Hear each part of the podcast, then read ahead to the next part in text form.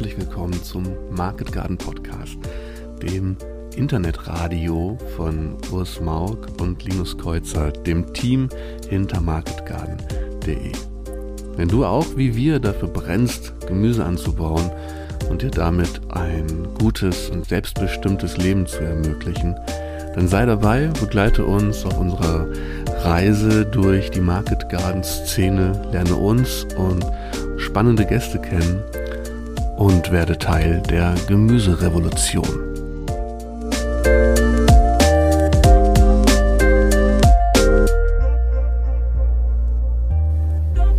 Ja, herzlich willkommen zu einer neuen Folge vom MarketGarden.de Podcast. Heute haben wir zu Gast äh, Johannes Pelleter. Ich freue mich sehr, dass er da ist. Natürlich mit dabei auch Linus. Hallo. Grüß euch. Und wir widmen uns dem spannenden Thema Marketing. Da hier zwei ausgesprochene Experten mit dabei. Ich freue mich sehr und ähm, lasst uns doch gleich ins Thema einsteigen. Vielleicht beschreibt ihr mal kurz so ein bisschen, was ist denn euer Bezug und euer Hintergrund zum Marketing? Ähm, Johannes, magst du anfangen? Jo, gern. Danke mal für die Einladung, freut mich voll.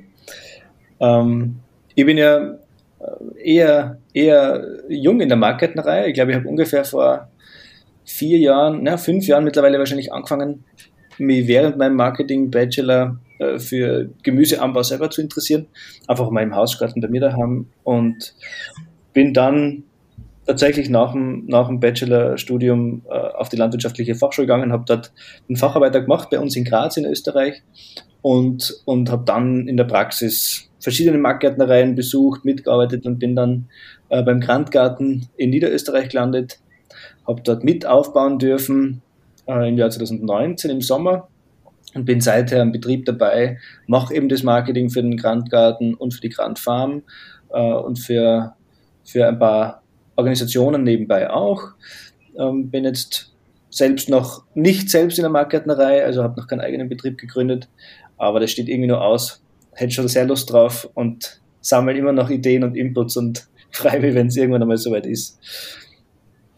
Ja, da bin ich schon sehr gespannt. Genau, nicht nur im Grandgarten unterstütze, du bist ja auch ähm, eine Hilfe bei mir im YouTube-Kanal und verschiedenen anderen Sachen. Linus, du ja ganz ähm, einfach, weil du es auch brauchst natürlich in deinem täglichen Tun, aber vor deiner Zeit als Gärtner hattest du ja noch mehr ähm, mit Marketing beruflich zu tun. Erzähl uns doch da mal ein bisschen was zu. Ja, ich habe tatsächlich weder Marketing noch das Gärtnern noch Landwirt gelernt. also ähm, das war immer aus der Not heraus. Ich habe tatsächlich mal ein Lehramtsstudium gemacht und auch abgeschlossen. Also ich habe ein Examen als Mathe- und Deutschlehrer habe ähm, da viel über Kommunikation gelernt ähm, und im Studium ähm, ja im Grunde meinen Schwerpunkt gelegt auf, äh, auf, auf Medienarbeit mit Kindern und Jugendlichen, Filmarbeit mit Kindern und da dann auch meine wissenschaftliche Arbeit drüber geschrieben und bin dann so irgendwie eigentlich direkt nach dem Studium ähm, bei der Zeitung gelandet. Ich bin beim war dann beim offenen Kanal, habe da Filmprojekte gemacht und war also eigentlich sehr lange in der Medienwelt unterwegs. Und das lag mir so auch recht nahe, weil ja, ich habe halt so als Teenager schon für, für Bands dann irgendwie T-Shirts gemacht und, und Webseiten gemacht. Das war dann noch wirklich noch so alle ganz übles HTML rumgeschiebe und ähm, ja, das hat alles funktioniert und da hatte ich ein Fable für. Äh, ja, und das hat mich halt nie losgelassen. Und ich bin dann nie richtig im Lehrbetrieb gelandet, sondern ja, wie gesagt, war dann bei der Zeitung und so und habe irgendwie so alle Seiten mal kennengelernt. Also zum einen, ähm, wie, wie ist das, wenn man als Journalist in einen Betrieb kommt, zum Unternehmen kommt, zu einer Veranstaltung kommt? Äh, wie wird einem da begegnet und wie arbeitet man so in dieser Branche? Später war ich dann mal Sachbearbeiter in der Landesmedienanstalt, hatte da eine Weile einen Bürojob zum Beispiel und habe hab dann da plötzlich Journalisten eingeladen und mit denen irgendwelche Sachen dann ausgedacht, wie wir da Projekte in die Medien kriegen, in die Zeitung kriegen und so. Und ähm, ja, später, später war ich ähm, einige Jahre in der Werbeagentur, war wieder, wieder eine ganz andere Seite von dieser Maschinerie. Ähm, wieder was ganz anderes als äh, Schreiben für die Zeitung. Auftragsarbeiten zu machen, ähm, ja, von größeren Kampagnen, irgendwie Einkaufsführer für, für ähm, Stadtmanagement oder was auch immer. Also war ganz, ganz aufregend und sehr vielfältig. Letzten Endes bin ich dann in einem Unternehmen gelandet mit einigen Standorten und war Referent für Unternehmenskommunikation und da lief alles so zusammen. Ne? Also da habe ich zum einen die, die ganze Werbung betreut, aber mehr delegiert, viel interne Kommunikation, externe Kommunikation ähm, und ja, Markenbildung auch, Weiterentwicklung. Also ich habe in alle Bereiche mal irgendwie reingeschnuppert, bis ich dann gemerkt habe, dass mich keiner davon so wirklich zufrieden macht.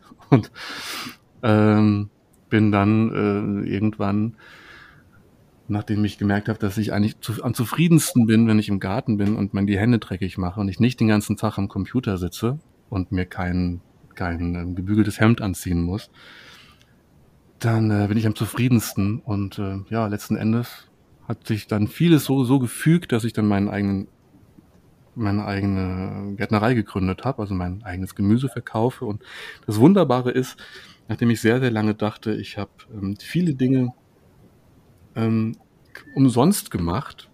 Da merke ich jetzt als, als Selbstständiger sowieso, aber gerade auch in diesem spannenden Feld Market Gardening und ja, diesem großen Thema Direktvermarktung eben, wie man davon profitieren kann, wenn man weiß, wie bestimmte Sachen funktionieren. Also wenn man, wenn man weiß, man grundlegende grundlegendes Wissen hat rund um das Thema Marketing, wenn man weiß, wie arbeiten Zeitungen eigentlich, wenn man weiß, welche Werbung funktioniert, wie, in welchem Kontext. Und da bin ich sehr froh gerade, weil all das zusammenkommt und alles irgendwie Sinn macht. So. Aber gleichzeitig habe ich mir die Sachen halt alle irgendwie selber beigebracht und ähm, bin deswegen halt auch ganz, ganz gespannt, immer mit, mit Urs zu sprechen, der einfach gärtnerisch, landwirtschaftlich totaler Profi ist und alles schon gesehen hat.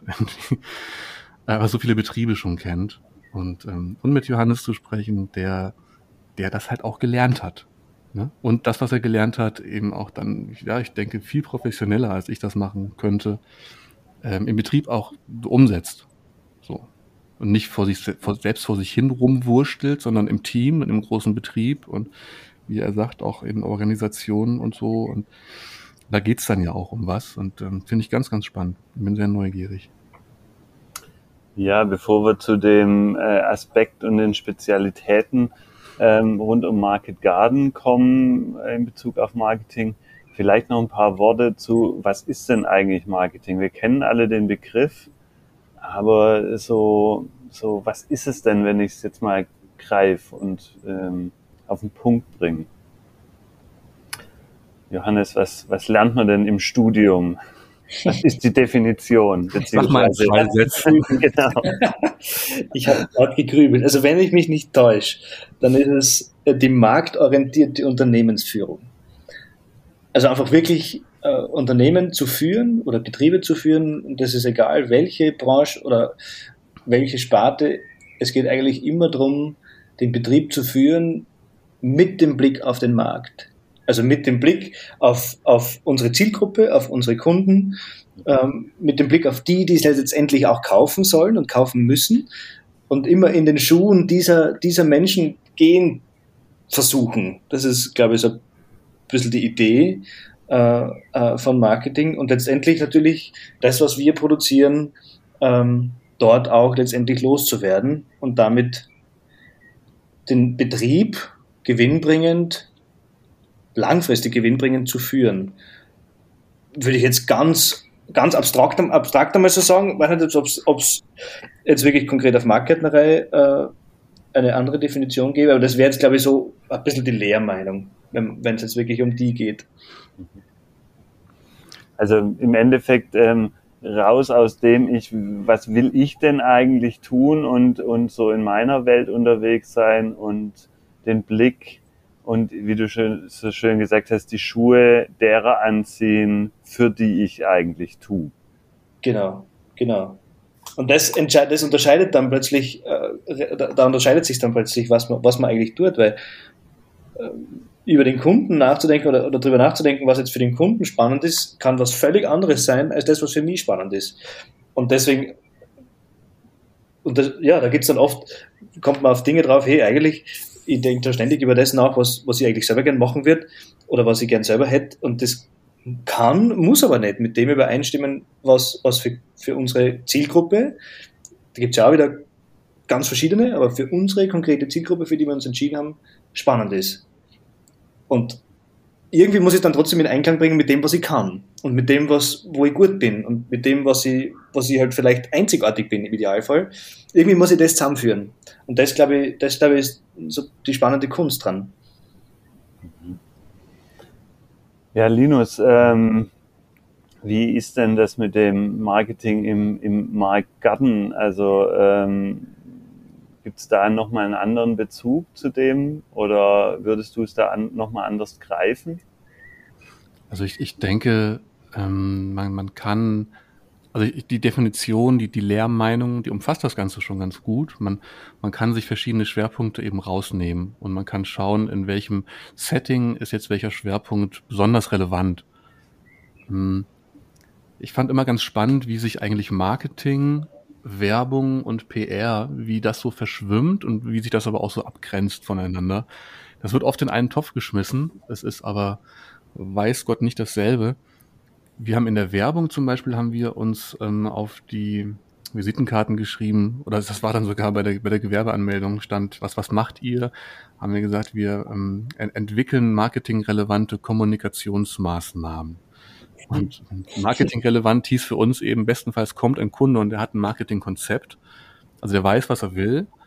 Und ähm, er möchte von uns, dass wir Kommunikationsmaßnahmen entwickeln. Das kann ein Flyer sein, der in irgendeiner Form auch Kommunikation ist, bestenfalls. Ähm, oder in eine Kampagne oder, oder, oder. Aber da steckt eben auch schon drin, es braucht in irgendeiner Form braucht es halt eine Strategie. Und ähm, das steckt für mich im Marketing immer drin.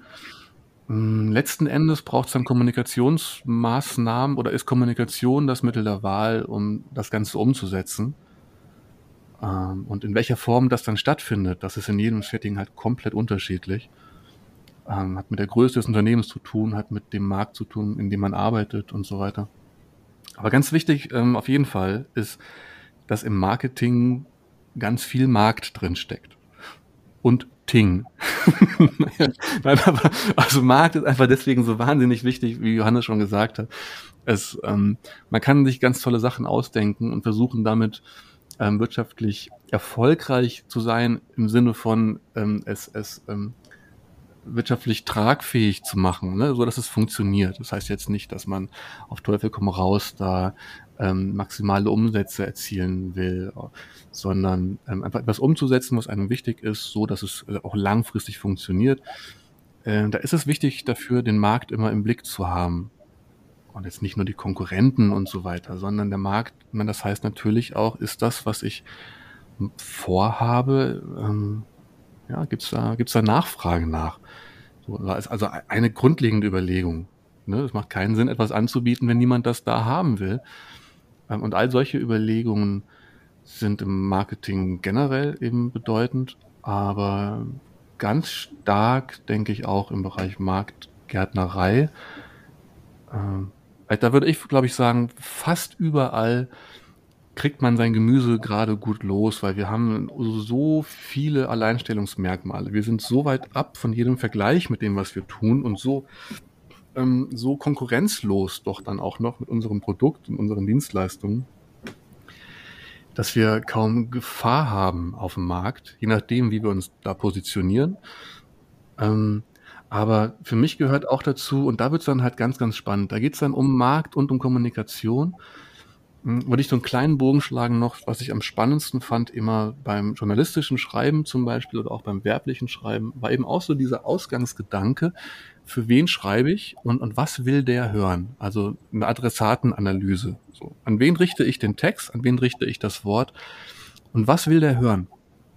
Beim journalistischen Schreiben eben, was hat er für eine, welches Wissen hat der, welches Wissen braucht er, was muss ich schreiben, damit die Information verstanden wird?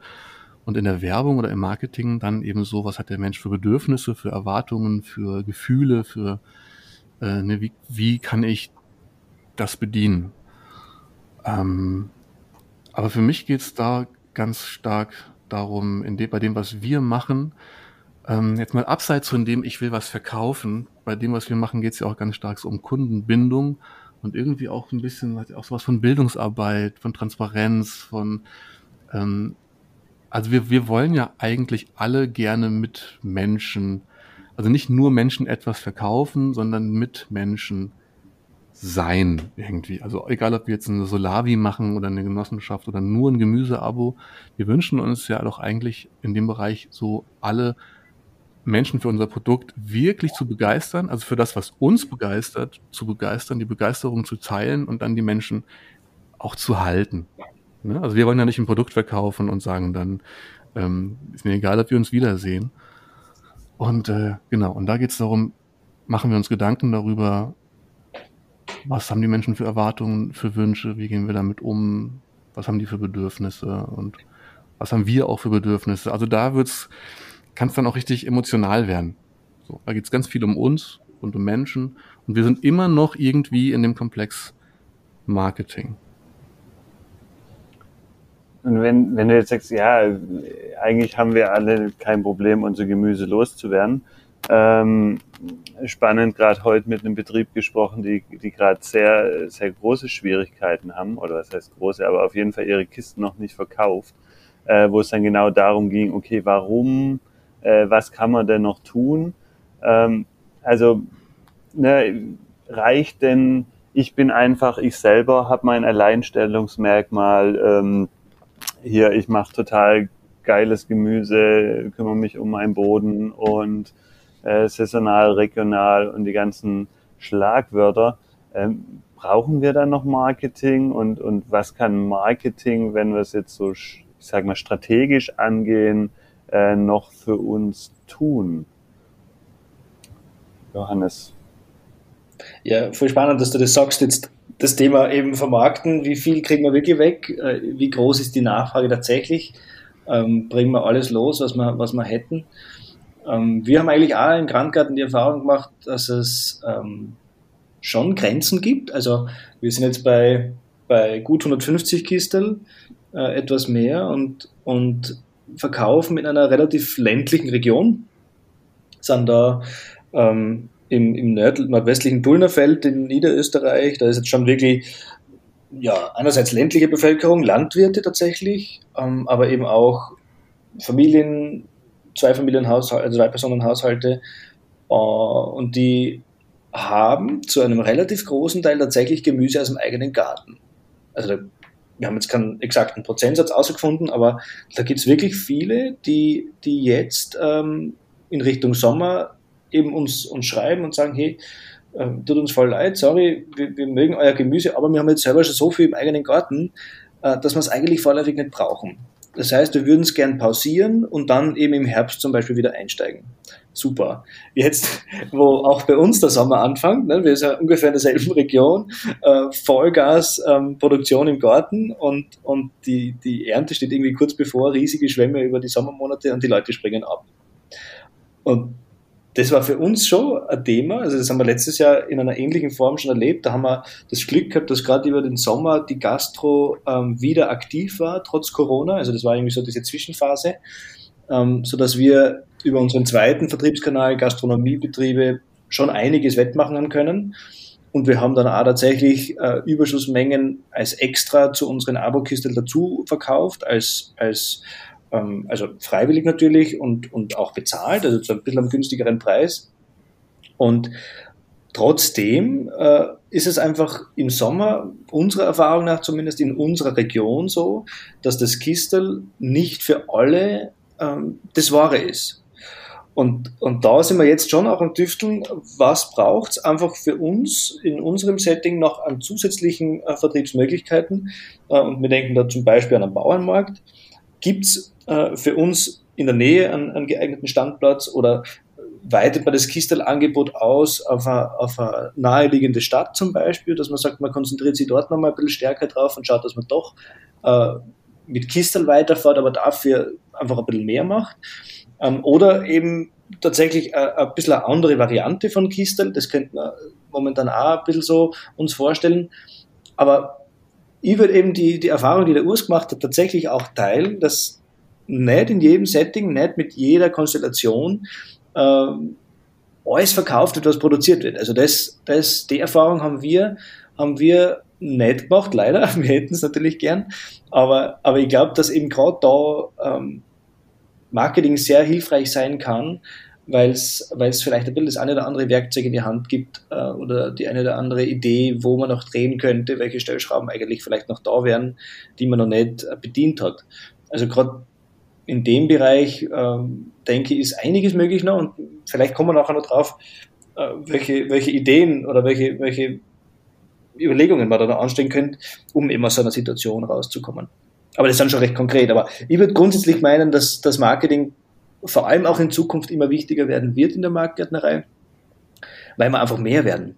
Und das ist super. Man, wir freuen uns ja alle drüber und wir sind super happy, dass da einfach so eine Dynamik stattfindet und dass immer mehr Leute draufkommen, dass das eine feine Sache ist, dass es eine schöne Arbeit ist und dass es eine ganz großartige Gemüsequalität ist, die da rauskommt.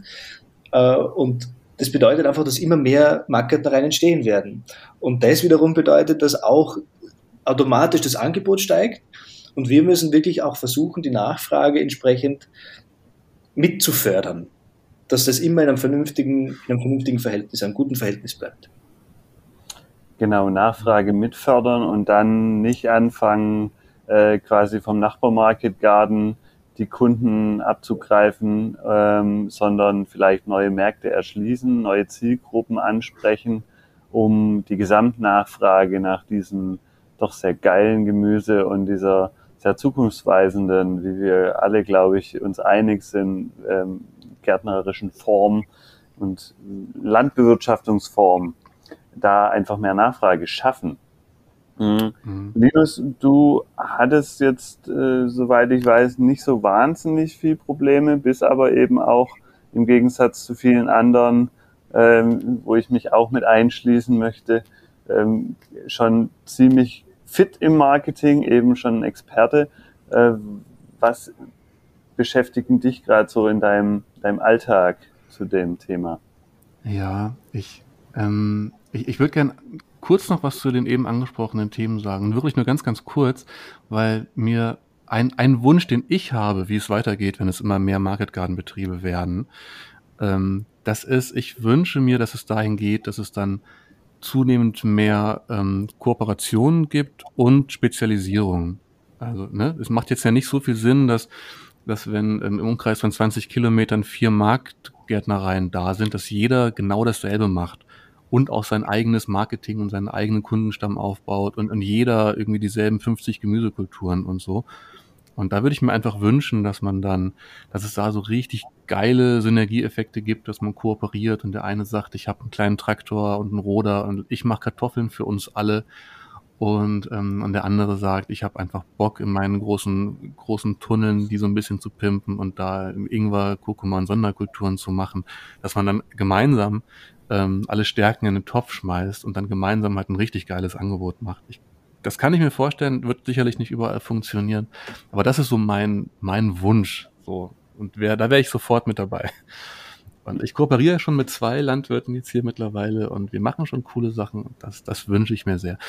Eine andere Sache noch zu dem, was ihr beide angesprochen habt.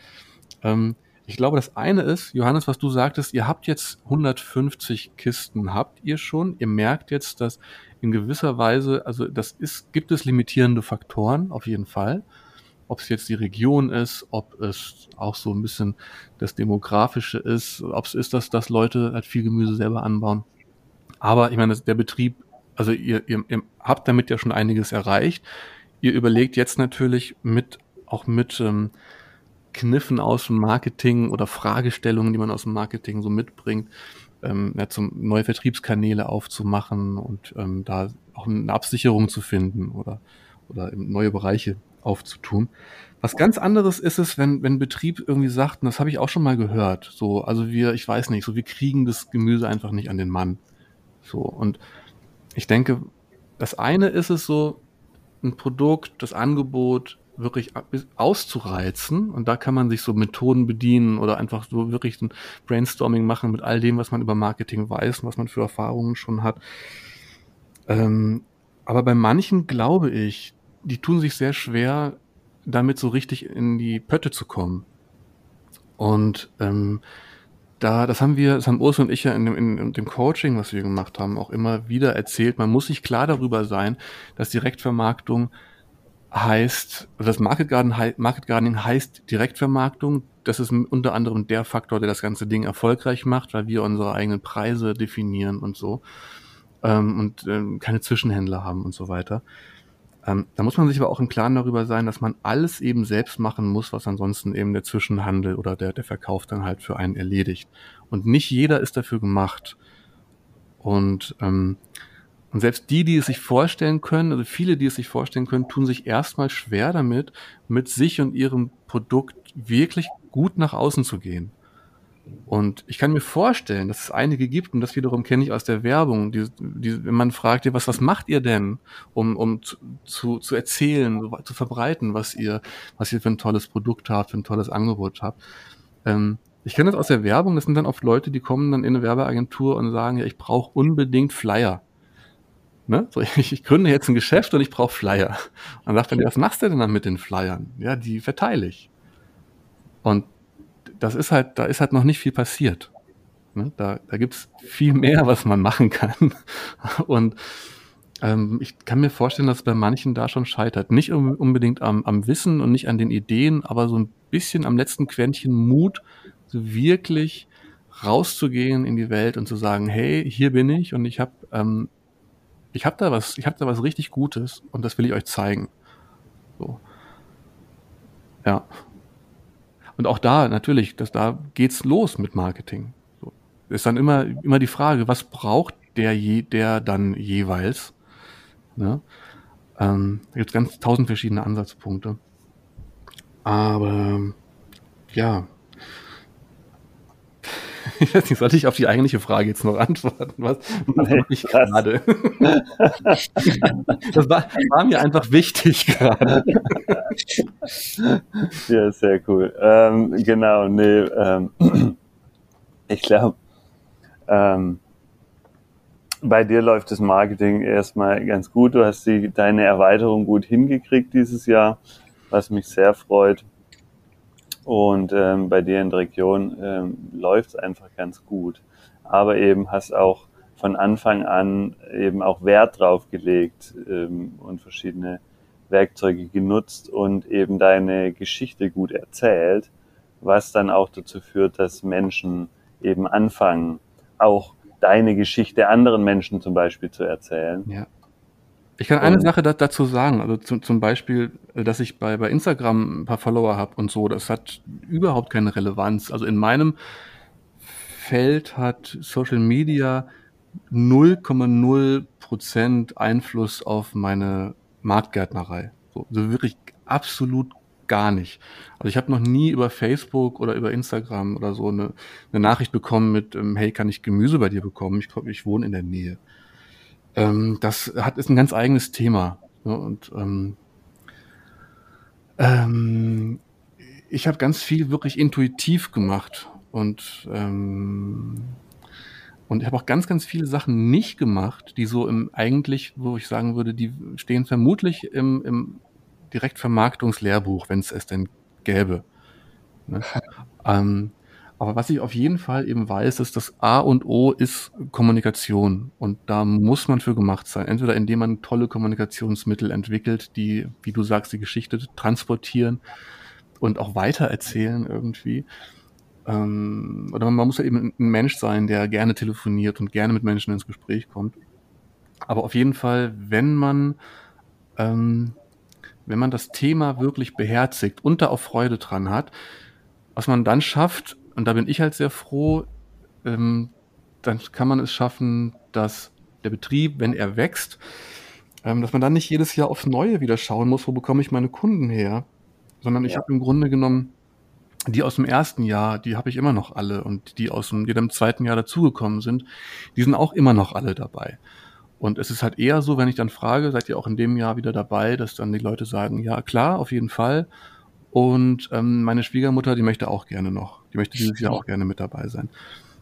Ähm, und das ist, glaube ich, auch nicht selbstverständlich. Das hat jetzt nichts damit zu tun, dass das hier in meiner Region irgendwie so ist oder dass das hängt auch nicht jetzt nur an meiner Person, aber das ist etwas, ähm, das kann man auch mit Marketing, mit Kommunikation kann man das erreichen. Das kann man also gerade in unserem Setting, würde ich sagen, kann man eine richtig, richtig tolle Kundenbindung herstellen, eine Beziehung zu den Kunden aufbauen und so eben auch sehr, sehr treue Kunden bekommen, die, für die es auch mal völlig okay ist, wenn was schief geht, für die es auch mal völlig okay ist, wenn, ähm, ja, wenn was anders läuft, als, die, als sie es erwartet haben und die dann im nächsten Jahr eben trotzdem wieder dabei sind. So. Johannes, da passt dein, dein Spruch so gut dazu. Weißt du, welchen ich meine? Mit den äh, Marken machen Werbung oder wie war das? ja, ja, lass mich nachdenken. Ich glaube, es heißt, ähm, schwache Marken machen Kundenwerbung und für starke Marken machen Kundenwerbung. Genau. Ja. Dankeschön. Ja, super Spruch. Aber, aber eh, Linus, genau das ist es, was du, was du gerade erzählt hast. Ähm, ich glaube auch, dass es echt in erster Linie hängt es davon, äh, davon ab, ob man selber begeistert ist davon oder nicht. Und das Zweite, und da glaube ich, hast du einen, einen riesen Vorteil, auch gegenüber zum Beispiel dem Grandgartnetz, äh, dass du eine Person bist, die ja. da dahinter steht. Und das, und das glaube ich, also dieses Thema Personenmarke grundsätzlich, äh, muss man jetzt nicht konkret aufbauen, äh, das ist man einfach, wenn man sich selbst treu ist und authentisch ist äh, und das auch ein bisschen erzählt. Aber Personenmarken sind einfach super erfolgreich, weil Leute ein Gesicht brauchen. Wir merken uns Gesichter, wir verbinden Assoziationen, Erfahrungen, Erlebnisse mit Gesichtern und selbst das Gesicht für den Betrieb zu sein, ist das Beste, was man machen kann. Und das ist, glaube ich, der größte, die größte Stärke, die wir als, als Kleinbetriebe haben oder die die allermeisten als Kleinbetrieb, die jetzt zum Beispiel eine Marketnerei gründen haben. Sie sind selbst eine Person dahinter und es ist kein Konzern. Das ist nicht anonym, das ist ganz persönlich. Und damit wird es plötzlich super effektiv. Da haben wir im Grandgarten tatsächlich ein bisschen eine andere Situation, die das Ganze doch erschwert, weil ja der Alfred ähm, der, der die Grand Farm betreibt oder der einfach der, der Kopf dahinter ist, der hat die, den Grandgarten gegründet, weil er einfach so begeistert ist von der Marktgärtnerei, hat aber alle Hände voll zu tun mit seinem anderen Betrieb. Mit der Grand Farm, mit seinen Forschungsprojekten, mit der Wurmkompostierung von Vermigrant. Also hat selber einfach nicht die Zeit, den Grandgarten zu schmeißen. Und damit haben wir ein Team äh, im Grandgarten, äh, das die, die Marktgärtnerei betreibt aber der eigentliche Kopf, der, der, der dafür verantwortlich wäre, ist der Alfred. Und der ist nicht immer, nicht immer da. Der ist einfach nicht der, der dann das Gemüse ausliefert. Der ist nicht der, der erntet. Der ist nicht der, der die Kunden begrüßt, weil er nicht immer da ist. Und das erschwert für uns sicher dieses, diesen Wiedererkennungswert ein bisschen, den der Linus zum Beispiel ganz automatisch hat, weil er der Gärtner der Marktgärtnerei ist. Ja, ja, auf jeden Fall, auf jeden Fall. Und äh, ein sehr sympathischer noch dazu. Äh, das noch dazu. Aber in dieser, in dieser Branche, ja, wenn man, wenn man an, wenn man Marktgärtner kennenlernt, wenn Leute auf, auf, wenn Leute in den Garten kommen, die, die da in den Bereich rein wollen und sich, also ich habe das Gefühl, ich, so seit, ich bewege mich jetzt halt in der Blase, ne? Aber ich treffe nur noch nette Menschen. Und ich, ich, ich, treffe nur noch Menschen, die für ein Thema brennen, so die ja. leidenschaftlich sind, ja. Auf einmal nämlich die Welt ganz anders war. und ähm, nee, ich meine, es sind einfach viele, viele tolle Menschen unterwegs in diesem Bereich und das, wie Johannes das gesagt hat, das große Potenzial bei kleinen Betrieben ist, ähm, dass automatisch eben so sich, sich so ein Personal Branding entwickelt, beziehungsweise man, man ist die Person schon. Das muss einem aber halt auch klar sein und wer lieber im Verborgenen sein will, der muss sich halt dann vielleicht jemanden suchen, der es macht, aber ähm, das, ansonsten wird es nicht funktionieren. So, also das muss einem klar sein, dass, äh, dass der Betrieb, dass man selbst der Betrieb dann ist. Wenn man das für, wenn man das akzeptieren kann, dann hat das äh, total viel Potenzial. Weil, Urs, weißt du noch, wir haben in einem Coach, bei einer, bei einer Coaching-Veranstaltung haben wir versucht, mal so rauszuarbeiten, was, was wollen die Leute eigentlich? Also mhm. Also warum kaufen die das Gemüse bei uns und nicht im Supermarkt? Wenn es im Supermarkt auch Bio ist, vielleicht ist es Demeter, es sieht äh, besser aus, also ist gerader oder akkurater, hat weniger, weniger, was weiß, weniger Macken oder keine Ahnung. Und ist vielleicht auch noch ein paar Cent günstiger. So könnte könnte alles sein und trotzdem kaufen die es bei uns. Warum machen sie das? Oder was ist überhaupt im Bereich Lebensmittel und Gemüse so die Haupt der Hauptantrieb so zu einem Kauf hin? Und ganz viele von den Teilnehmern haben dann gesagt Emotionen und Vertrauen. Das sind eigentlich so so diese. Es geht nicht unbedingt um die Produktqualität, aber es die Leute gerade heutzutage wollen die Leute einfach wissen. Ähm, sie wollen wissen, wo kommt's her oder wer hat's gemacht. So, und wenn man dann noch weiß, diese Person hat's gemacht, so der oder die hat heute Morgen die Möhre mit diesen dreckigen Händen aus der Erde gezogen, ne? dann ähm, besser geht's nicht. Also absolut fulfilled. Und ähm, wenn man dann, wenn dann die Person auch noch vertrauenswürdig ist, dann, dann braucht man nicht mal ein Biosiegel. Da muss ich auch nicht unbedingt in den Garten kommen, auch wenn der Garten offen ist, theoretisch, und ich kann da zuschauen oder mal mitmachen. Ähm, aber einfach nur dadurch, dass ich weiß, dieser Mensch baut das an und er sagt, komm ruhig vorbei, wenn du Lust hast, dann, ähm, dann ist einfach alles erfüllt. Und dann kann das Gemüse auch krumm sein. Und dann kann auch mal der Salat von Erdflöhen zerkaut sein. Aber ich, ich weiß dann eben, was ist da passiert und wo ist der gewachsen. Und auf einmal sind mir die krummen Möhren vielleicht sogar lieber als die perfekten Möhren aus dem Supermarkt, weil ich mir dann denke, da stimmt doch irgendwas nicht. Also das ist das große Potenzial. Aber wie Johannes schon gesagt hat, sobald es dann größer wird, dann es ist vielleicht ein Verein, es ist eine Genossenschaft oder es ist eben ein Betrieb, der sich um ein Team rumbildet oder wo vielleicht sogar eine Person im Vordergrund steht, die aber gar nicht in Erscheinung tritt immer tatsächlich in der, im Alltag. Ähm, da ist dann immer mehr, immer weniger so intuitives Marketing um die Person herum gefragt, sondern da muss man dann immer strategischer werden. Auch. Und ähm, ja, vielleicht so ein bisschen bewusster, strategischer am, an dem Bild arbeiten, an der Marke arbeiten, an der Positionierung arbeiten, am Branding arbeiten.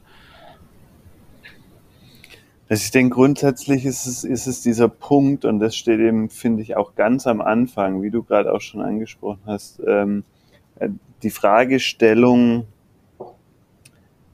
will ich vermarkten in dem, in dem Sinne, dass ich wirklich direkten Kontakt mit Menschen habe, weil das, das bringt eben ähm, bestimmte Sachen mit sich, die ich dann tun muss.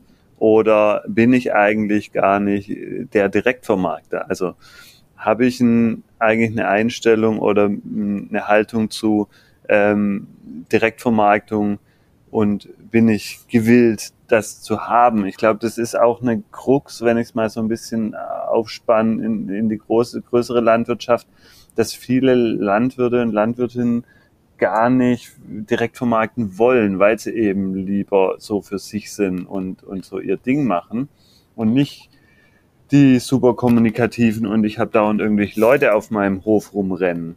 Ähm, Im Market Gardening stellt sich, glaube ich, die Frage nicht. Vielleicht wird sie irgendwann, ähm, werden wir auch die Wahl haben, wenn es in Richtung solchen vertriebsverbunden oder Kooperationen geht, wie, wie Linus das gerade vorhin als Wunsch skizziert hat.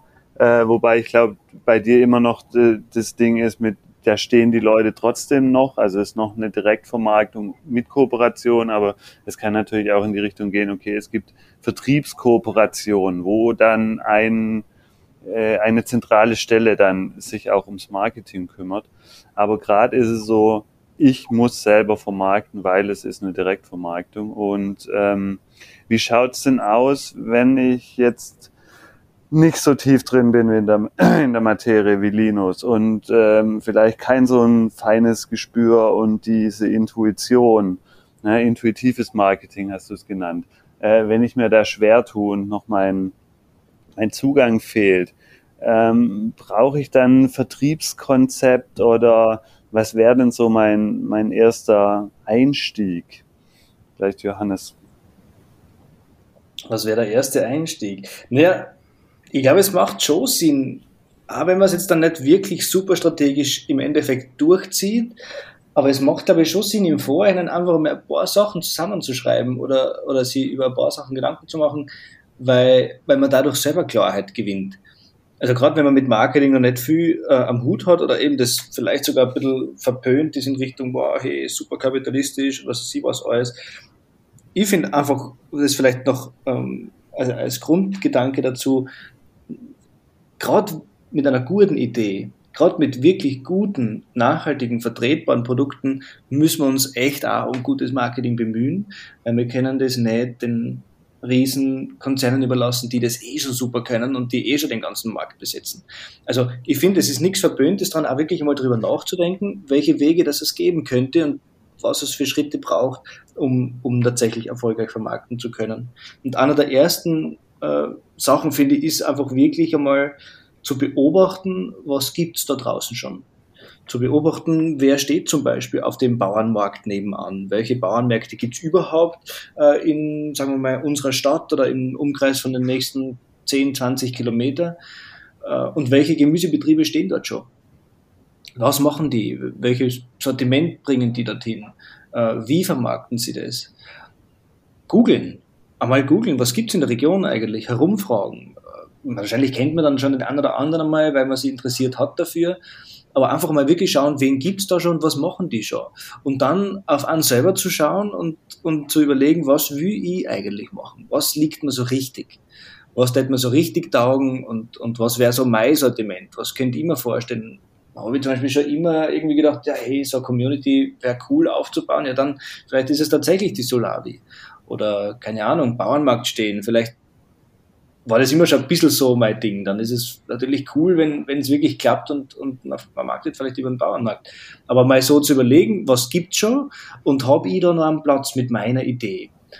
Das, glaube ich, ist schon ein wichtiges Thema, weil wenn tatsächlich jetzt auf dem Bauernmarkt, wo ich stehen will, schon zwei andere Marktgärtnereien stehen, mit dem gleichen Sortiment, das ich gern dorthin bringen würde, dann hätte ich mir das überlegen, ob das echt Sinn macht dann muss ich mir vielleicht echt Gedanken machen, gibt es einen anderen Markt oder gibt es vielleicht doch noch eine andere äh, Strategie, die, die ich gehen will oder gehen kann.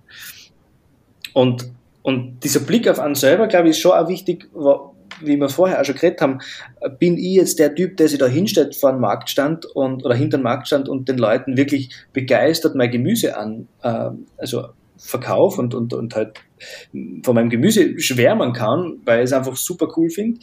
Äh, oder würde ich es eben vielleicht tatsächlich lieber zustellen mit einem Kistel oder äh, würde ich es vielleicht lieber abholen lassen und vielleicht dort nur im Persönlichen vielleicht dort und da mal reden. Also glaube ich, das gehört schon auch unbedingt dazu, äh, was, was am Meer liegt. Ähm, und was vielleicht auch an, an Ressourcen und an Infrastruktur schon da ist. Vielleicht gibt es tatsächlich schon am Betrieb in irgendeiner Form eine bestehende Vertriebsstruktur, auf die man, auf die man aufbauen kann. Und ausgehend von den Überlegungen, glaube ich, kann man dann auch wirklich konkreter drüber nachdenken, ähm, wie gestaltet man den Vertriebskanal aus, wie kündigt man ihn an, welche Zielgruppe spreche ich überhaupt an, bevor ich überhaupt irgendeine Kommunikationsmaßnahme mir überlege. Also das kommt eigentlich jetzt gerade viel zu spät. Das Thema Zielgruppe müsste schon sehr, sehr früh äh, im, Gedanken, im Gedanken erscheinen. Ähm, ja, also ich würde sagen, schauen, was da ist, schauen, was bei mir schon da ist und dann überlegen, äh, welche Zielgruppe würde damit gut ansprechbar sein.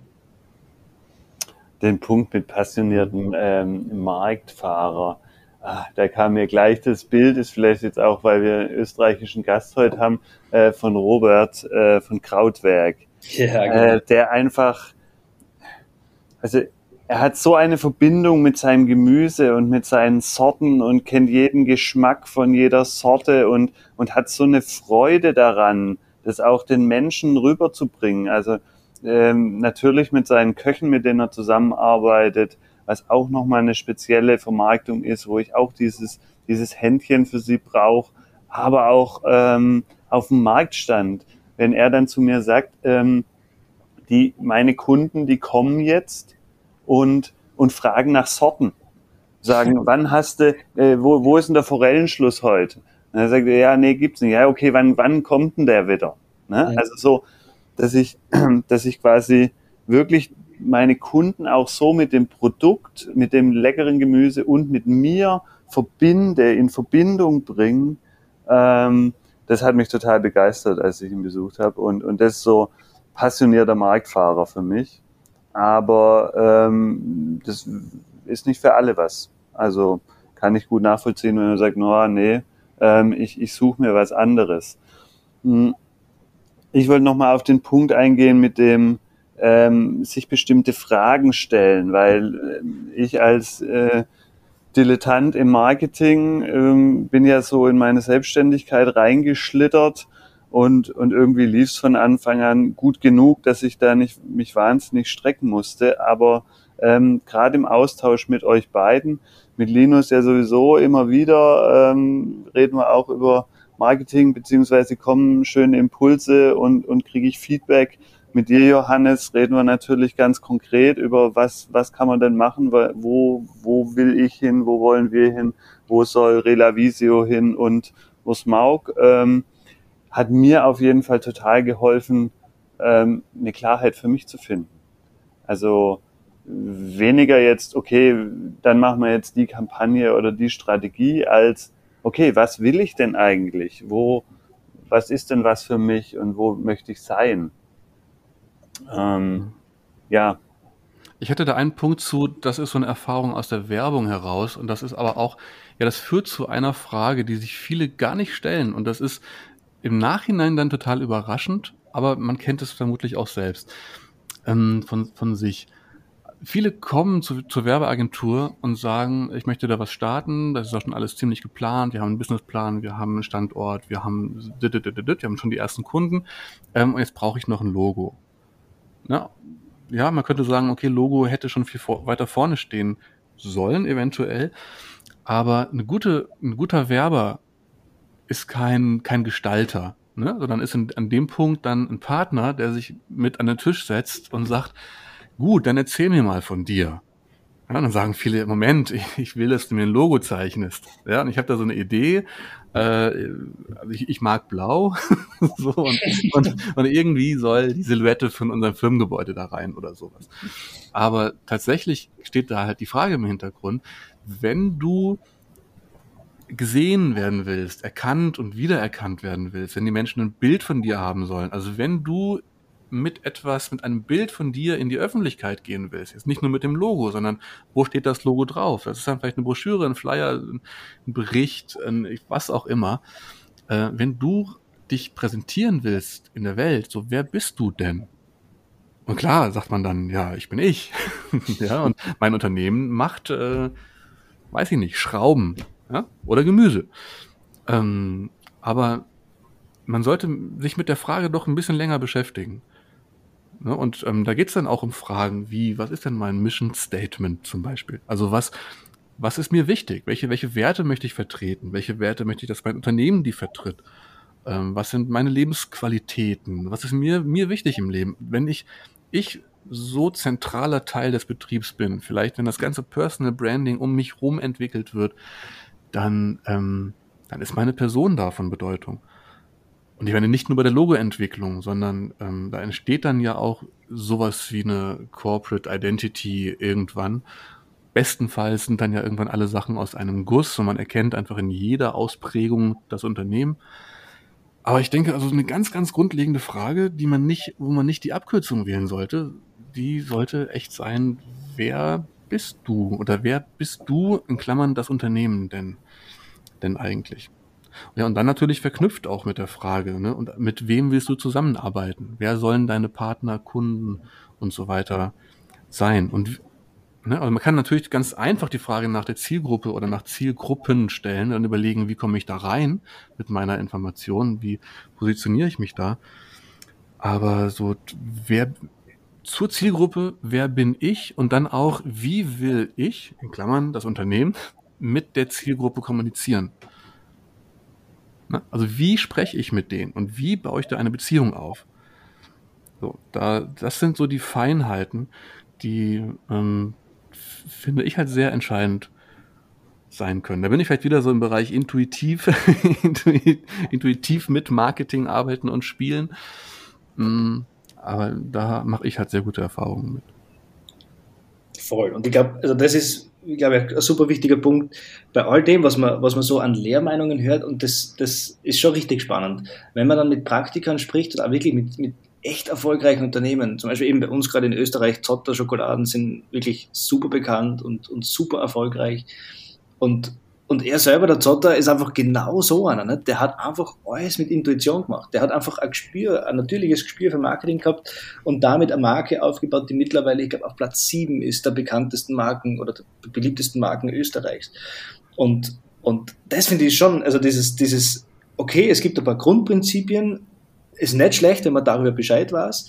Und dann lasst aber wirklich auch sein, sein Gefühl oder seine, seine Intuition arbeiten und, und versucht es in einer natürlichen Form rauszubringen. Das ist eben wieder ein Riesenvorteil von, von einem Einpersonenunternehmen oder wo es, wirklich um eine Person herumgeht, weil es da einfach viel natürlicher rausfließt, glaube ich, und viel natürlicher läuft, wenn man, wenn man es zulässt. Vielleicht mhm. ganz kurz würde ich gerne noch anschließen, also so wie du gesagt hast, genau das ist es, einfach drüber nachzudenken, wer bin ich und ich würde die zweite Frage oder noch eine Frage anhängen, ähm, als wer würde ich gern wahrgenommen oder in Erinnerung behalten werden. Also dieses in Erinnerung bleiben in Form von ähm, einem Satz oder, oder einem, einem, einem Ding oder einem, einem Gefühl oder einem, irgendeinem Wert oder eine Eigenschaft, die unbedingt hängen bleiben soll. Und da ist jetzt vielleicht der Fachbegriff Positionierung dafür oder keine Ahnung, einfach natürliches in Erinnerung bleiben.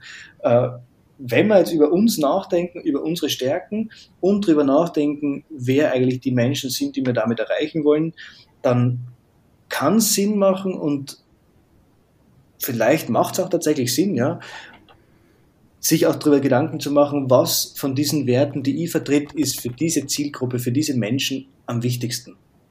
Was sind so die Punkte, die für diese Menschen an erster Stelle stehen und für die ich in Erinnerung behalten werden möchte.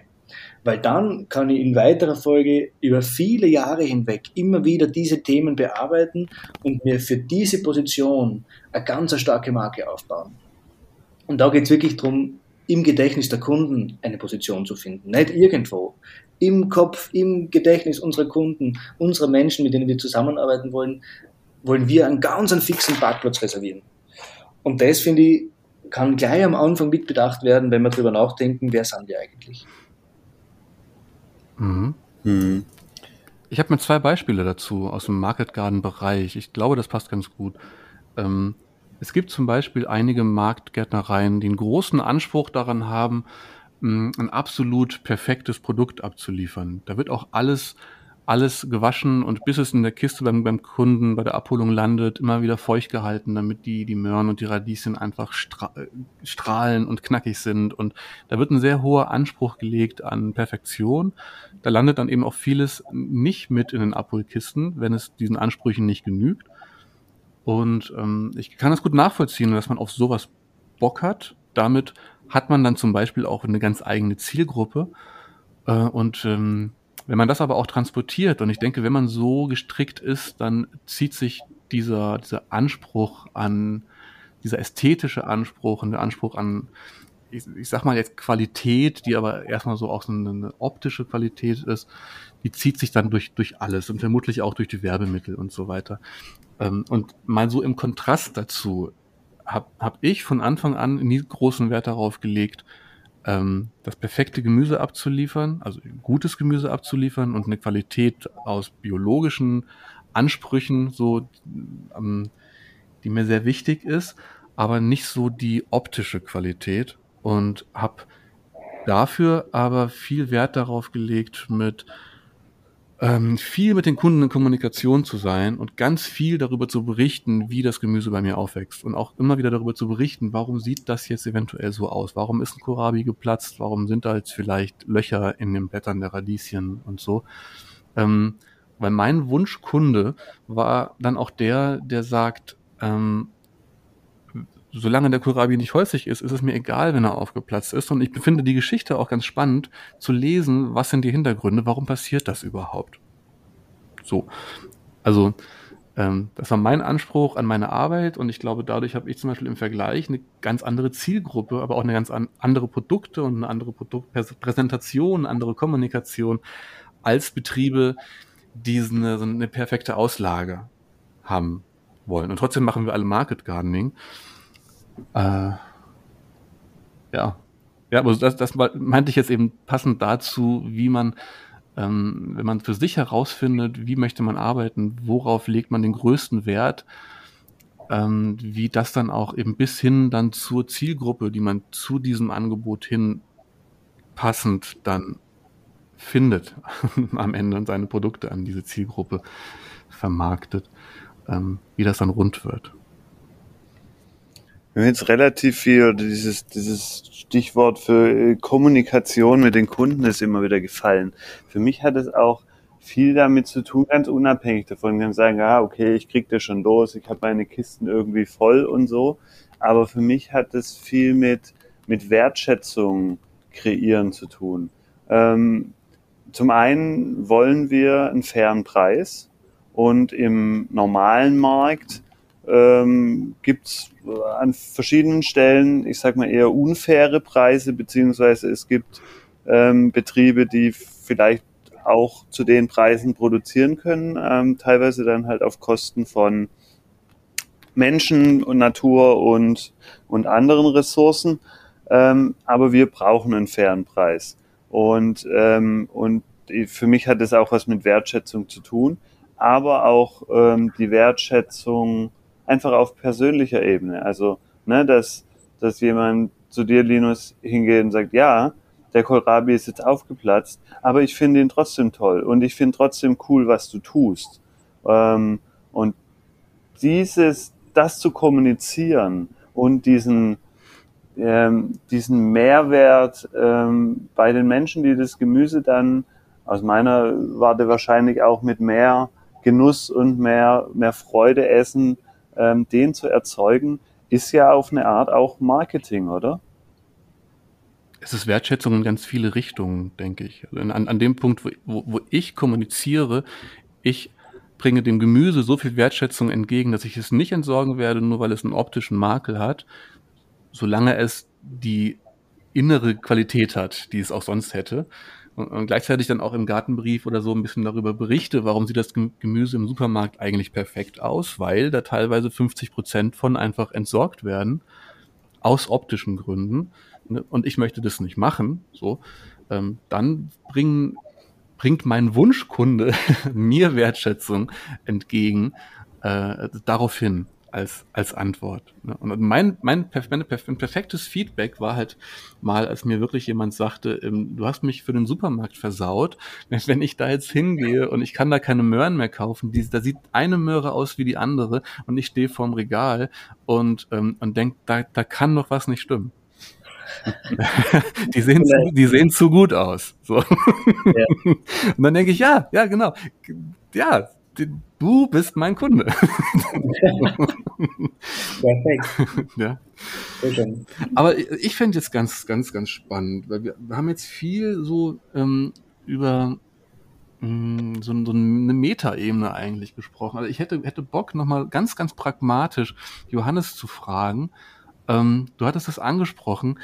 Ihr seid habt jetzt gemerkt, Grandgarten, es gibt da limitierende Faktoren, also dass die Gemüsekiste stößt an gewisse Grenzen und ihr überlegt euch da, ähm, Nachfrage nach Gemüse ist da, ne, aber das Kistenangebot ist einfach ein sehr spezielles Angebot und ihr macht euch da Gedanken. Ähm, darfst du da was verraten oder kannst du mal erzählen, in welche Richtung ihr da so denkt, was euch da so in den Sinn kommt? Ja, voll. Super, super spannend eigentlich, weil, weil wir gerade selbst noch voll in der Ideenfindung sind und, und man nicht ganz sicher wissen. Es ist, äh, hat tatsächlich immer wieder so, so Marktgedanken äh, gegeben. Einfach wirklich klassischer Bauernmarkt, weil ich das Gefühl habe, dass es als Ergänzung zum, zum Abo-Kistel wirklich Sinn machen wird, weil es einfach oft eben von irgendeiner Kultur haut vielleicht die Hälfte nicht hin, reicht mengenmäßig nicht aus äh, für, für alle Kistel. Ähm, könnte man aber trotzdem super vermarkten auf einem Bauernmarkt zum Beispiel. Da brauche ich nicht die volle Anzahl von 150 Stück zum Beispiel äh, und nehme und nehm einfach das mit, was ich habe. Äh, oder nehme Restbestände mit, die auch zu wenig wären, um sie sagt man, gleichmäßig oder, oder auf alle Kistel aufzuteilen. Ähm, das wäre auch wieder ideal für den Markt zum Beispiel. Ähm, Gibt es aber leider bei uns in unserer direkten Umgebung nicht viele gute, also nicht, nicht viele Märkte, die wirklich gut laufen und wo wirklich äh, eine hohe Kundenfrequenz wäre. Die nächste Stadt wäre Tulln. Ähm, da verkauft aber schon einer unserer äh, Partnerbetriebe, der von uns Gemüse zukauft ähm, und der selber das zu seinen landwirtschaftlichen Produkten dazu verkauft. Das heißt, der steht dort schon am Markt, wollen wir natürlich auch nicht einfahren. Äh, gleichzeitig ist es nicht so ohne in den Markt reinzukommen. Okay, also Bauernmarkt ist natürlich auch ein Thema mit Personal, Marktauto, Marktstand, Kasse, noch einmal neu investieren in den eigenen Bereich. Das nächste Thema, was für uns äh, spannend wäre, ist schon ein bisschen auch Abhofverkauf, wobei auch da immer die Überlegung ist, inwieweit ja, inwieweit gefährdet oder ja, gefährdet, aber inwieweit ähm, beeinträchtigt das das Kistelkundengeschäft? Also wie, wie sehr würden sich auch Kistelkunden, die man ja eigentlich gern behalten würden, dann doch einen Abrufverkauf lieber wünschen, weil sie halt da aussuchen könnten? Ähm, da war jetzt so ein bisschen der Gedanke, okay, wir haben ja so eine Abholhütte, wo unsere Kistel dann auch abgeholt werden können. Und in diese Hütte könnten wir ja theoretisch ein, zwei Kühlvitrinen dazustellen. Und da gibt's dann einfach nur ein ausgewähltes Produktsortiment, wo halt Salatmischung, Buntkarotten, Radieschen zum Beispiel. Oder vielleicht sind noch äh, ja, Bakohlrabi drin. Also wirklich ganz ein beschränktes Produkt, äh, Produkt, Produktauswahl, ähm, wo aber einerseits Menschen kaufen können, äh, einkaufen können, die eh nicht alles brauchen, die vielleicht eben nur einen Salat und Karotten haben wollen und wo auch unsere Kistelkunden gleichzeitig vielleicht eine zweite Salatmischung mitnehmen können, weil sie einfach so gern Salat essen.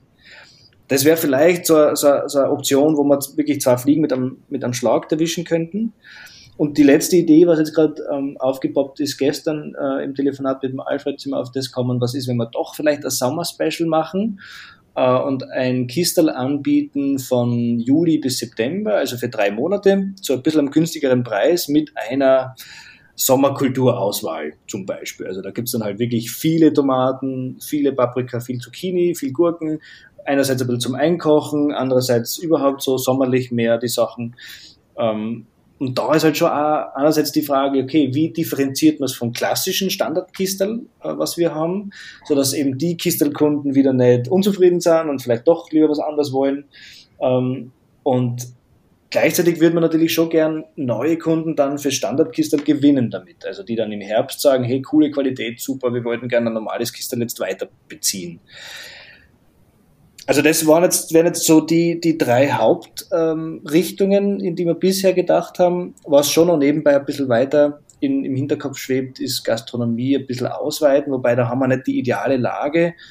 Ähm, bei uns jetzt gerade in, in der näheren Umgebung gibt es schon einige gute Gastronomiebetriebe, aber ja, gerade mit unseren Produkten, mit unseren Preisen sind wir eher in der gehobenen Gastro angesiedelt, haben wir zumindest die Erfahrung gemacht. Ähm, da spielt der Preis einfach nicht die Rolle und da müssten wir wahrscheinlich nach Wien fahren. Und das haben wir bis jetzt eigentlich noch ausgeschlossen. Das ist für unsere Dreiviertelstunde mit dem Auto in eine Richtung. Ähm, wir würden vorläufig gern eigentlich bei uns in der Region bleiben. Insofern ist Gastro-Ausweitung vorläufig nicht so ein Thema. Aber eins von den anderen drei Optionen oder eine Kombination dürfte es wahrscheinlich in der nächsten Zeit werden. Ja, das ist spannend. Und sicherlich auch Fragen, die sich halt ganz, ganz viele stellen. Ne? An dem ähm, Punkt wird dann der Übergang zwischen Marketing und Vertrieb ziemlich fließend. Voll. Hängt ja unmittelbar zusammen miteinander. Ich glaube, das kann man gar nicht trennen, weil nicht wie viele Leute schon versucht haben, das irgendwie einzuordnen oder abzukapseln. Ich finde, es geht nicht. Es gehört irgendwie einfach zusammen. Ja. Ähm, ich habe ich hab die Erfahrung gemacht, ähm, wenn ich einen reduzierten Hofverkauf mache, der ähm, zeitlich sehr eingeschränkt ist, wo es, den, wo es die Sachen also nicht immer gibt, sondern an einem Tag zum Beispiel und auch da nicht von morgens bis abends und wo von vornherein klar kommuniziert ist, dass es da ähm, nur die Sachen gibt, die eben abs über die Kisten hinaus noch so zur Verfügung stehen. Also Salate eigentlich immer und ansonsten, was gerade sozusagen zu viel da ist. Ne? Also mal Radieschen, mal Kohlrabi, mal auch, mal auch ein paar Gurken und Tomaten. Ähm, aber schon auch jetzt so ein bisschen künstliche Verknappung. So, also bloß nicht zu ausufernd.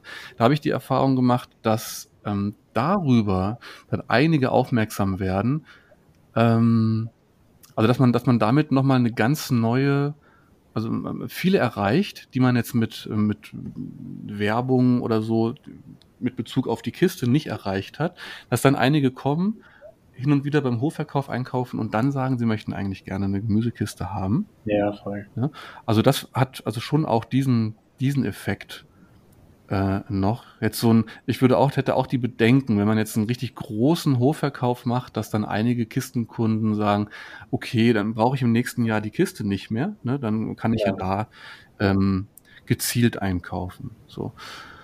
Die die Sorge hätte ich dann auch. Eine Sache, die mir jetzt noch eingefallen ist, die hat sich jetzt bei mir so ent entwickelt. Ähm, Im Grunde, weil ich für, für Freunde, die Gastronomie haben, ähm, denen so ein bisschen unter, die Arme greifen wollte, jetzt wo die so lange zumachen mussten und immer mal jetzt so Veranstaltungen gemacht haben mit, ne, wir, wir braten mal 400 Burger, ihr könnt bestellen und abholen, aber wir dürfen halt nicht richtig aufmachen.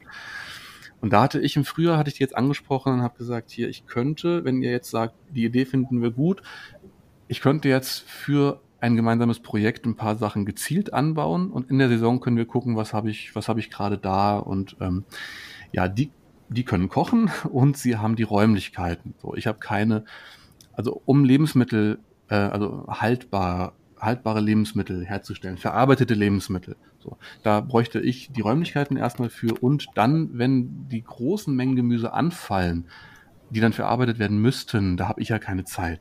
Ne, deswegen ist das für mich kein Thema, aber ich habe gesagt, was, was haltet ihr denn davon? Lasst uns doch mal so ein, regionales, ähm, ein regionales, gutes, biologisches ähm, Fertigessen machen. Also äh, klassische Sachen, die auf dem Dorf hier auch gut funktionieren, wie einfach verschiedene Suppen und Eintöpfe, ne? die man die man kaufen kann, die gut haltbar sind und die man ein schnelles Mittagessen geben, auch für die Familie. Ähm, oder wenn man alleine ist und will jetzt nicht großartig kochen. Aber eben nicht so, dass, ich meine, es gibt ja mittlerweile auch zu bestellen im, im Abo oder gibt's im Supermarkt. Ähm, aber was, was, was besonders wäre, wenn das hier in der Gastro von Menschen, die hier bekannt sind, hergestellt wurde von Gemüse, was um die Ecke gewachsen ist. Und dann vertreibt man das über die Gemüsekistenkunden zum Beispiel, also über einfach über so Verteiler, die man sowieso hat. Ähm, das war jetzt nochmal so eine Idee. Und da waren die jetzt ziemlich, ziemlich happy und haben mit ersten Ideen jetzt gestartet und haben gesagt, wenn du mitten in der Saison mal sagst, ich habe jetzt von, von, einer, von, von einer Sorte oder von zwei Sorten einfach viel zu viel, dann überlegen wir mal spontan, was machen wir da draus, nehmen dir das ab, nehmen uns mal einen Vormittag einfach Zeit und machen da eine große Menge draus. Und ähm, haben dann halt einfach, weiß ich nicht, 100, 200 Gläser auf Lager und haben dann ähm, haben Zeit und haben aber ja quasi auch schon die Kundenstämme und die Vertriebskanäle, um das dann recht hochpreisig zu verkaufen. Mhm. Super cool. Also auch so als, als, als Input für euch vielleicht, wenn es da Möglichkeiten gibt, vielleicht eh schon Kooperationen mit, Gast, mit Gast, äh, Gastronomie oder ihr vielleicht auch da einfach mit dem umfangreichen, den umfangreichen Möglichkeiten der Grand Farm und so da vielleicht was habt.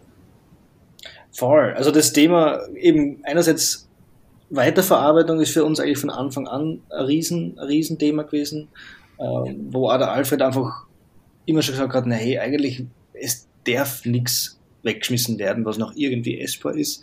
Mhm. Ähm, selbst wenn es selbst wenn's nicht wirklich vermarktbar ist als, als Gemüse, weil es einfach schon zu viel ist, dann muss zumindest was Gutes daraus werden. Ähm, und da, da gibt's eh gibt's zwei Überlegungen. Äh, das eine ist schon eher langfristig, äh, wo wir wirklich auch drüber nachdenken könnten. Ähm, also seine Vision ist, na hey, eigentlich, wir haben jetzt doch in Niederösterreich schon einige Marktgärtnereien, auch im, im näheren Umkreis. Ähm, was wäre nicht, wenn man, wenn man gemeinsam investieren würde, äh, vielleicht auch in Form von einem geförderten Projekt und sich eine, einen so einen Hub aufbaut, wo es einerseits gute Lagermöglichkeiten gibt für Lagergemüse, wo aber alle ihr Gemüse dorthin bringen können, weil einer alleine oft die, die Mittel nicht hat, um sich ein wirklich gutes Lager zu bauen. Und wo es aber gleichzeitig auch eine, eine gute Wirtschaftsküche gibt, wo man, wo man gemeinsam oder auch jeder für sich, je nachdem, wie es halt, wie es halt organisiert wird, Überschüsse gut verarbeiten kann. Weil es einfach oft diese Infrastruktur nicht gibt, die es dazu bräuchte. Es gibt die Maschinen nicht, es gibt den Platz nicht, es gibt auch die hygienischen Voraussetzungen vielleicht nicht, die es bräuchte. Und, und da wäre natürlich so, ein gemeinsam, so eine gemeinsame ja, so gemeinsames Food Hub oder so für die, für die regionalen Marktgärtnereien super cool. Aber gut, das ist weite, weites Land und, und vor allem noch weit hin, aber, aber das naheliegendere vorläufig ist tatsächlich, dass man mit einer, mit einer Lebensmittelverarbeiterin ähm, gemeinsam, die schon recht viel Erfahrung hat äh, mit Fermenten, ähm, vielleicht auch tatsächlich in der nächsten Zeit dann schon eine Kooperation starten, wo wir, wo wir auch wirklich uns bewusst Gedanken machen darüber, was können wir was macht Sinn, weiter zu verarbeiten, äh, was ist auch, was, was rechnet sie letztendlich? Es ist schon viel Arbeit auch und es, es ist oft gar nicht so einfach, das auch wirklich gut zu kalkulieren, dass es nicht ein Minusgeschäft wird. Aber, aber es sollte einfach eine gute Qualität rauskommen, Food Waste verhindern und trotzdem äh, zumindest die Kosten decken. Und, und da hoffen wir, dass wir in der nächsten Zeit noch eine Lösung finden dafür. Ja, klasse. Genau, weil dann werden wir diesem Anspruch auch gerecht dass wir eben nichts wegschmeißen, auch wenn es natürlich auf dem Kompost landet und dann wieder unserem Boden zugutekommt. Aber ähm, wenn wir es essen können, ist doch einfach nochmal noch mal schöner. Ja, super spannend. Äh, also vom Prinzip können wir wahrscheinlich jetzt noch Stunden weiterreden. Ähm, ich glaube, wir haben die Stunde gut voll gemacht, ja, haben wir. Ähm, ich wollte noch mal den Hinweis für alle, für den, äh, hei, hei, jetzt habe ich schon Wortfindungsstörung, richtig gut für einen Podcast. Ne, ähm, alle, die noch offene Fragen haben zu dem ganzen Thema Marketing, nochmal der Hinweis, ähm, zusammen mit Johannes haben wir einen, eine, ein Online-Seminar da werden wir nochmal gezielter drauf eingehen und noch ähm, auf jeden Fall weiter ins Detail gehen und auch mit welche Strategien und ähm, was wird's denn brauchen, was, was hilft euch weiter, da euren eigenen Weg zu finden. Genau, ähm, natürlich auf marketgarden.de, bei Linus auf der Seite und bei mir zu finden. Freue ich mich schon drauf auf die Veranstaltung. Und ähm, natürlich seid gespannt auf den nächsten Podcast hier bei marketgarden.de.